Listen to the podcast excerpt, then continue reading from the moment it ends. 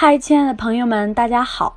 今天来和大家聊聊财务自由的话题。相信每一个理财的小伙伴都听过“财务自由”这个词。我身边也有很多姐妹都把财务自由当做自己的奋斗目标。为了这个目标，大家努力本职工作，想办法开源节流，努力赚钱，钻研投资的种类，学习投资的知识，用书本充实大脑。个个都是充满正能量的好青年。那我们到底需要多少钱才能够实现财务自由呢？我需要一个量化的目标。同时，肯定大家也想知道自己处于哪一个阶段呢？离财务自由还有多远呢？那我们今天就来认识一下财务自由。首先，我给大家普及一下什么叫做财务自由。所谓财务自由，就是指不用出去辛苦工作，而每年得到的被动收入就能满足一家人一年的日常开支，包括生活费、水电、暖气、煤气、物业费、养车、旅游等等一家人所有消费项目的支出。什么是被动收入呢？比如说出租房屋的房租收入。股票基金的分红、国债利息收入、定期存款、投资公司的红利、版权收入等等，这些不用动力、费脑子就能够得到的收入，也就是我们说的买入的资产所给你带来的收入，就是被动收入。当被动收入除以每年所有消费的支出等于一。这时，我们就能够说我们达到财务自由了。也就是说呢，当我们的被动收入等于或者是大于我们每年的开支，我们就达到了最基本的财务自由。照上面的这个公式，我们可以算一个家庭达到财务自由的程度。实现财务自由容易。也不容易，为什么这么说呢？容易是说我们的家庭消费水平不高，属于低级阶段或中级阶段，那就很容易实现。下面我们通过三个例子，让大家更直观的来理解财务自由的概念。一、低级阶段的消费，不用养车养房，只需要满足一家两口的日常衣食住行的费用就可以了。一一年两口，每年添置衣服的费用，一人按照两千五百元计算，那么这项就是五千元。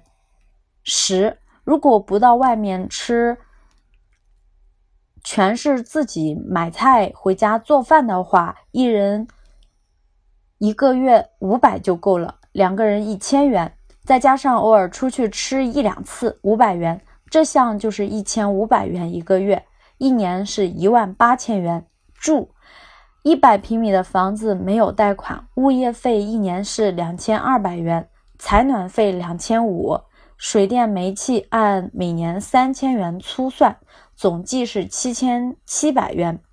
行，没有私家车，那么坐公交车、地铁出行的话，每人二百就够了，再加上偶尔打车，这项就算一千元。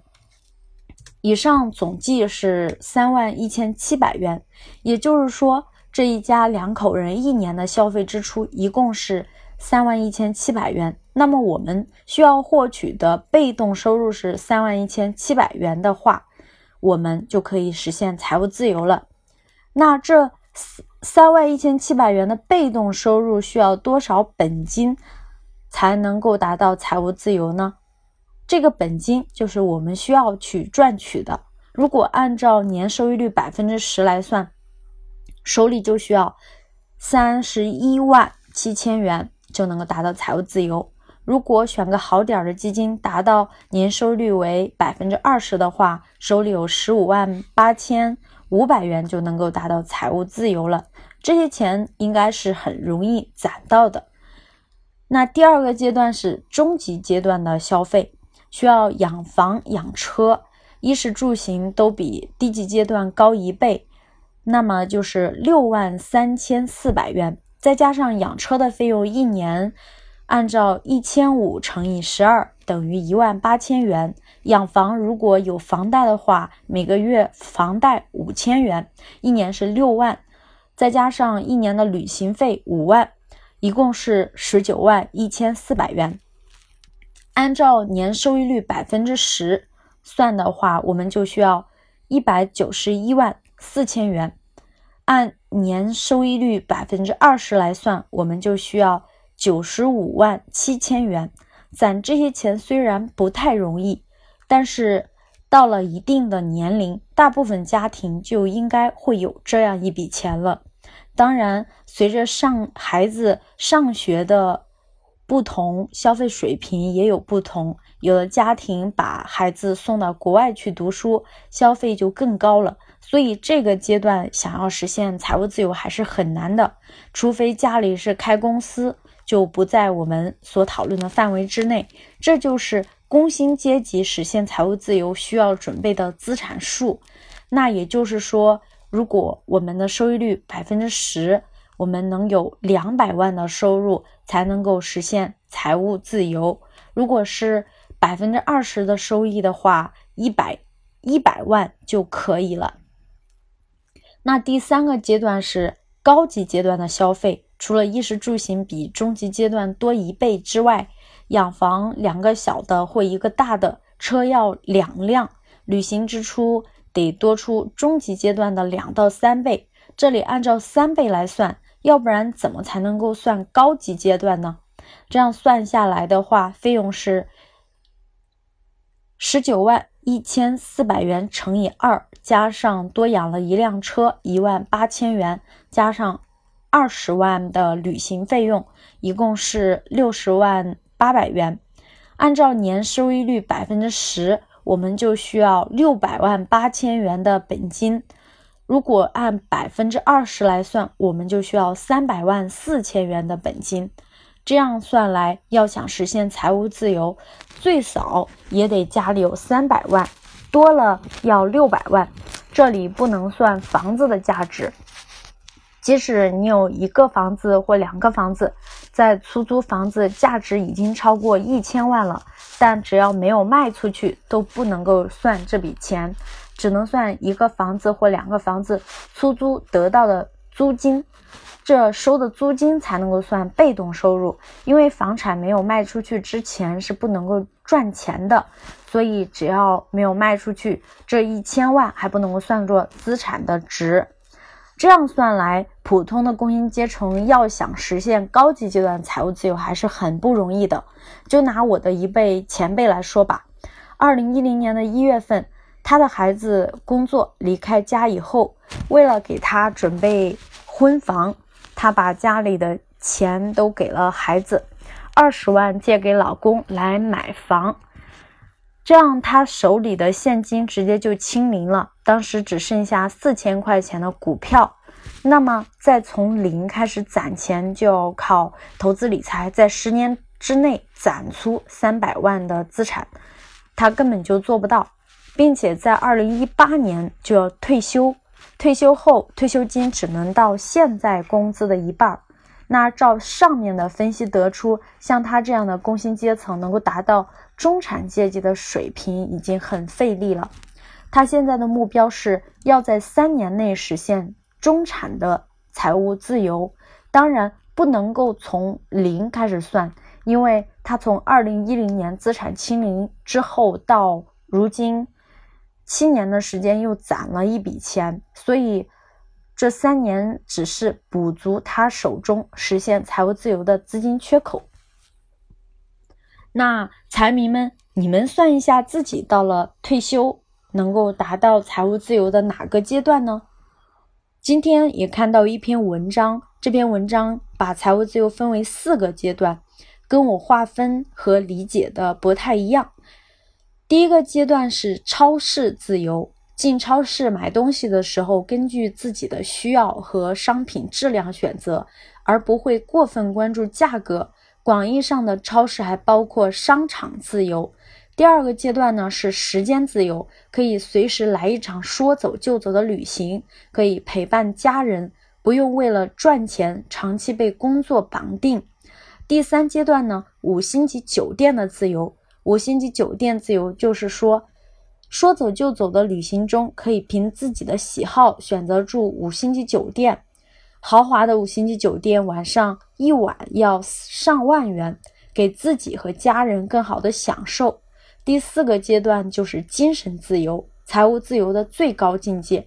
这个阶段呢，金钱只是数字，相对赚钱本身。更关注的可能是施舍，去帮助更多的人实现社会价值。我个人认为，像他这样划分四个阶段，概念还是有点模糊。因为这个阶段，按我的说法，高级阶段都很难达到。超市里可以随便买东西不加选择吗？像在商场里买一个名牌包包就要十几万呢，不看价格，这得需要多少钱啊？旅行花的钱就更多了，那是有多少钱就能花多少钱的项目。第三阶段五星级酒店自由，我觉得像他这样划分财务自由是错误的划分，是他没有真正理解财务自由的真实概念而进行的划分吧。